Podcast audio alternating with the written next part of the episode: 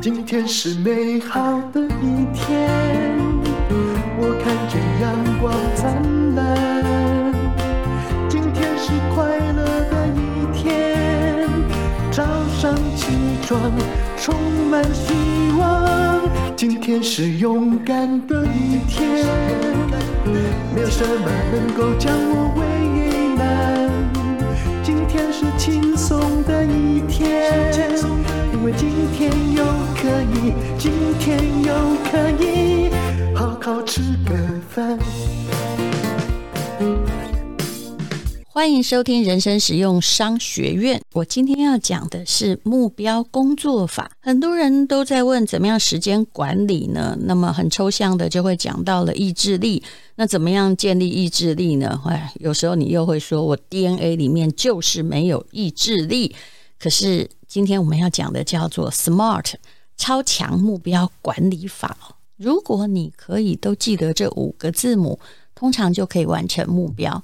为什么我想到了 SMART 呢？因为最近我决定开始写历史博士班的论文。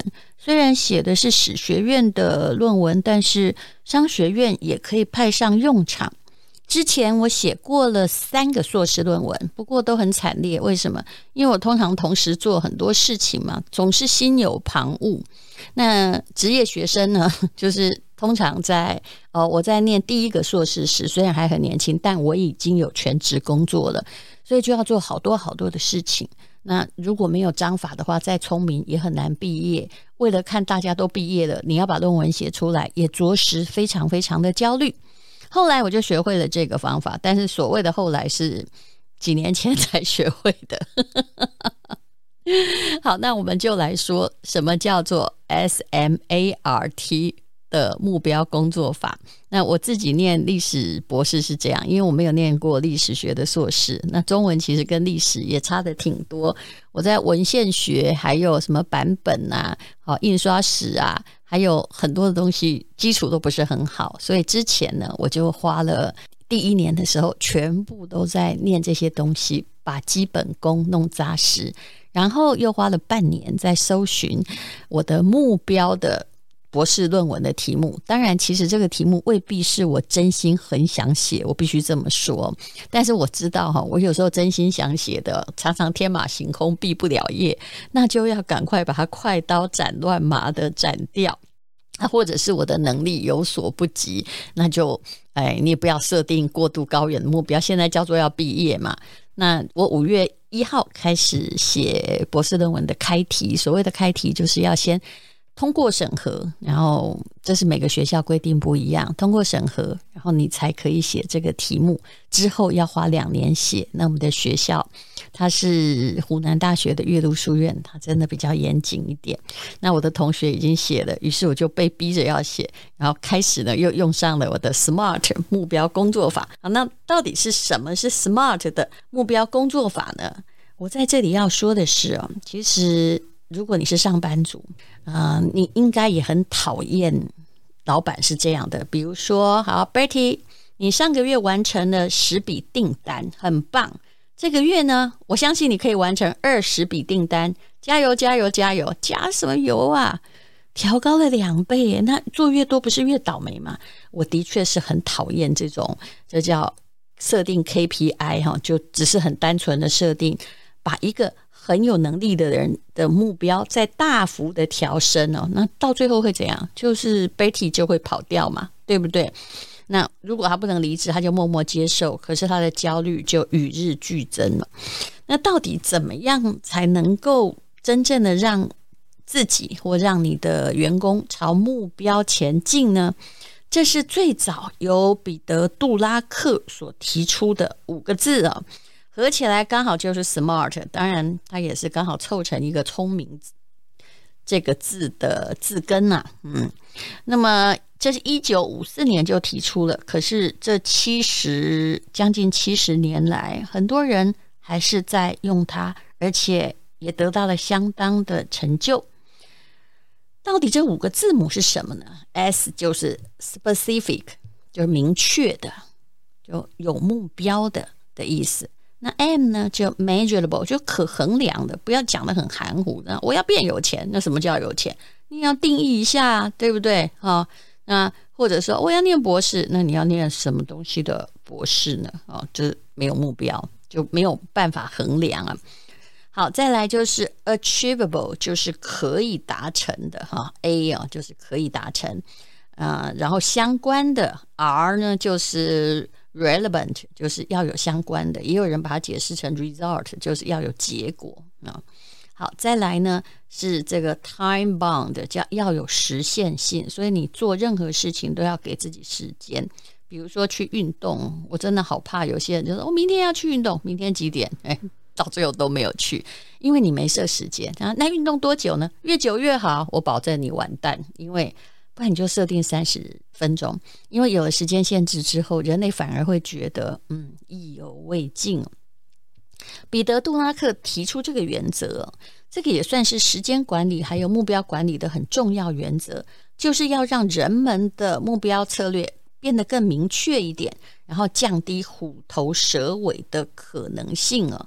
那到底有没有人用这个目标，然后达成自己的成就呢？当然，很早以前呐、就是其实美国的有一个工业的巨擘叫做奇异公司 GE。如果你念过很早的管理学的话，它用的就是 SMART 的目标制定法，也就是从个人的小目标到部门主管的年度目标，后来都可以证明啊，GE 公司皆大幅成长，一步一步奠定了全球地位。他不会随便告诉你说，啊，你就是十个。客户要变二十个啊？没有，他们就是分成这个五类，把 SMART 拆解出来，然后一步一步的设计。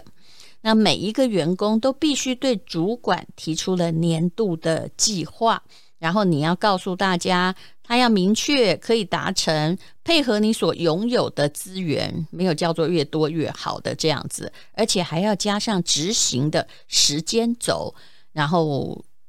定下达标的期限，比如说我的博士论文啊，从此必须写两年。但是这个月内，我先要把开题的大纲做好，然后可能再过个三四个月要申请，啊，看这个题目是不是能够通过，之后再开始来写，就不会有些人呢，就是题目没有经过审核就开始写，就写了一年半，胎死腹中，怎么办？就毕不了业啦，对不对？尤其像我们这种。平常啊，又有小孩又要工作的，特别容易找到不毕业的借口，所以一定要设计目标管理法哦。好，那如果像以前曾经把这个方法用在打字员呢，然后来发现说，嗯，这打字员只要根据这个原则啊，其实呢，本来可以打九十五个字的哈，就后来呢，啊，一个礼拜就可以变成九十八个字。那到了。一周之后，就是你一天一天慢慢提升，就可以大幅成长到一百一十二个字，比他们能想象的都快。从这个打字员的案例，的当然现在不太需要打字啊。哦，现在需要打字，每个人都会。以前有专业的打字员，也就是把这个本来叫做什么拿出实力来，想办法超越自己这种很抽象的目标，变成。明确可以量化的目标，比如说九十五个字，嗯，那可能一个小时，哎，变九十六个字，好，明天变九十七个字，啊，那就是慢慢的前进。当然了，你也可能到某个地方你没办法前进，哦，那就是你的极限所在。不是每一个目标都就是不要一直在用鞭子打那个驴子，那是没有用的。好，要让驴子知道今天必须往前跑几公里或多跑几公里。那我们就来分析一下了。Specific 就是明确的嘛，避免太抽象，否则执行起来很容易有灰色地带，模棱两可。那到底，嗯、呃，比如说希望能够达到控制哈成本。减少多少？不是越多越好啊，这叫做没目标。比如减少个百分之二啊，那从哪里开始？这样就会比较明确。好，那再来呢？谈到了 M，就是可衡量的啊，目标能够用数字来显现是比较好的啊。那就是要看能不能验收哈，衡量就表示可以验收。A 呢，就是可达成的，不要好高骛远呢、啊。就好像，嗯，还是要谈到业绩吧。很多人老板也不给资源，就告诉你说，哎，你那个明年业绩要多五成。员工常常也会答应说，哦，我试试看。可是事实上，他也可以走路啊，也可以辞职啊。如果那个东西不可达成，你一直要一个本来成绩就很烂的零分要到一百分，那真的是不可能。但零分到十分是有可能嘛？对不对？还要衡量他这个人的智商，不要给过难的目标，都是会失败的。比如以减肥来说，你嗯、假设你一百公斤，一个礼拜减一公斤还容易，一个礼拜减五十公斤，这不可以达成啊，不可能。好，第四呢，就是 R，R 是相关的意思。比如说，呃，你不要让所有的目标互相冲突。有时候很多人会定太多目标，叫我要五子登科啊，呃，同时结婚那年还生小孩，还升职。天哪，保证你不会达成，因为你太贪心了。嗯，其实那个也是造成压力的来源啊。所以我曾经写过一篇文章，叫做“五子登科大不幸”啊，因为你的压力真的太大了，除非你有通天本领，否则你一定处于极度焦虑的状况。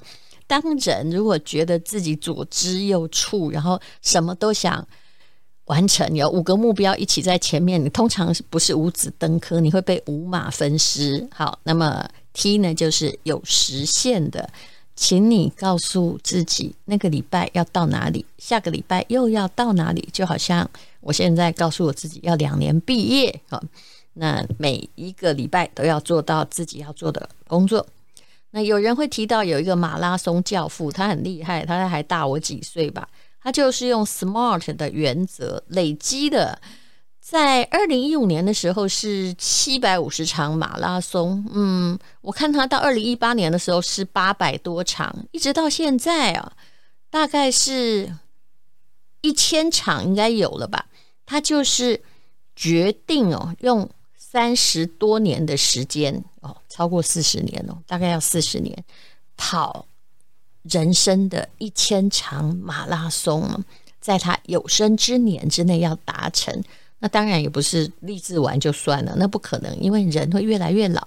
而这个人也很厉害，他叫爱德华兹，他大概平均一直到现在应该六十岁了吧？他跑马的四十二点多公里，大概平均还是在三小时二十分钟之内哦。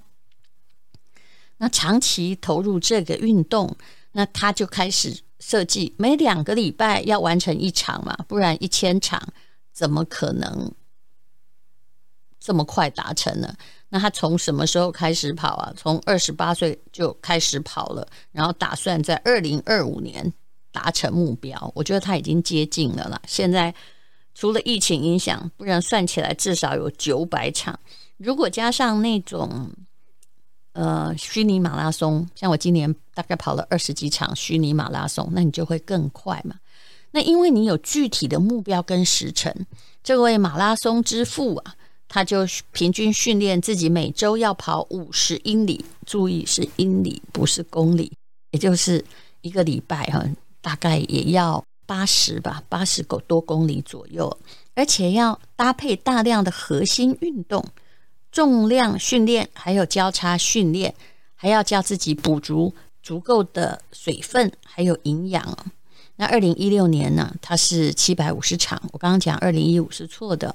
那他现在还在往他的人生的重大目标在迈进。所以你的目标到底是什么呢？那你就要把它设定好哈，不要不要一次来个两三个，我又要这个又要那个又要这个啊，就通常就是不会达成。那专心一致的朝着你的目标奠定计划。嗯，每个礼拜每天有每天要完成的，每个礼拜有每个礼拜要完成的。那么每个月也有他要完成，然后要检视自己有没有在时间进度内完成目标。我通常把这个叫做披萨分割法。假设一片很大的披萨，他送来的时候家里只有你一个人，就傻掉了，对不对？可是你可以把它分成十二片。假设披萨都不会坏的话，我用披萨是前提是披萨不会坏。诶，如果你一天吃一片，十二片就显得很轻而易举，可以吃掉了。那可是很多人呢，常常就是设定一个过度伟大的目标，一来就是我要像比尔盖茨，那你是凭什么啊？呃，像这样子就是不太容易达成自己的成功。所以你去看很多孩子，他很有目标，那个没目标的，就是。突然一天一鼓作气，想要达成什么目标，做到自己疯狂啊，做到自己很累为止。但是真正有目标的，他会诶一天做一点，一天做一点。有一位非常知名的小说家，应该是海明威吧？啊，呃，反正我也忘了是谁了。他的写作方法就是诶，还是托尔斯泰？哎，没关系。他写到了他最开心的时候。他就停下来，然后把那股火、那股热情留着，然后再来写明天的部分。因为如果你今天写到沮丧的时候，那你明天很可能就说：“哎呀，我在这里遇到瓶颈，就不写了。”但是不管怎样，每天都会写一点，不管写得好不好，大不了再回头去改就好了。嗯，即使是像这么浪漫的写作行业，写的人。都是很有目标的。我记得我也看过村上春树的说法，他说他万一写不出来呢，他每天就早起去跑步，跑步也是为了写作而存在。然后回到桌上，哎，跑的时候就有灵感了。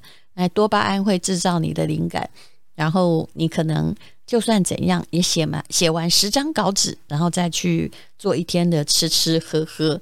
于是所有的书稿，你看他也。是马拉松跑者，他也写作写了这么多年，几乎每一本书的或者是每一篇稿件都可以如期的完成。好，这就是彼得·杜拉克的 SMART 工作法，希望对大家有用。谢谢收听人生实用商学院。今天是美好的一天，我看见阳光灿烂。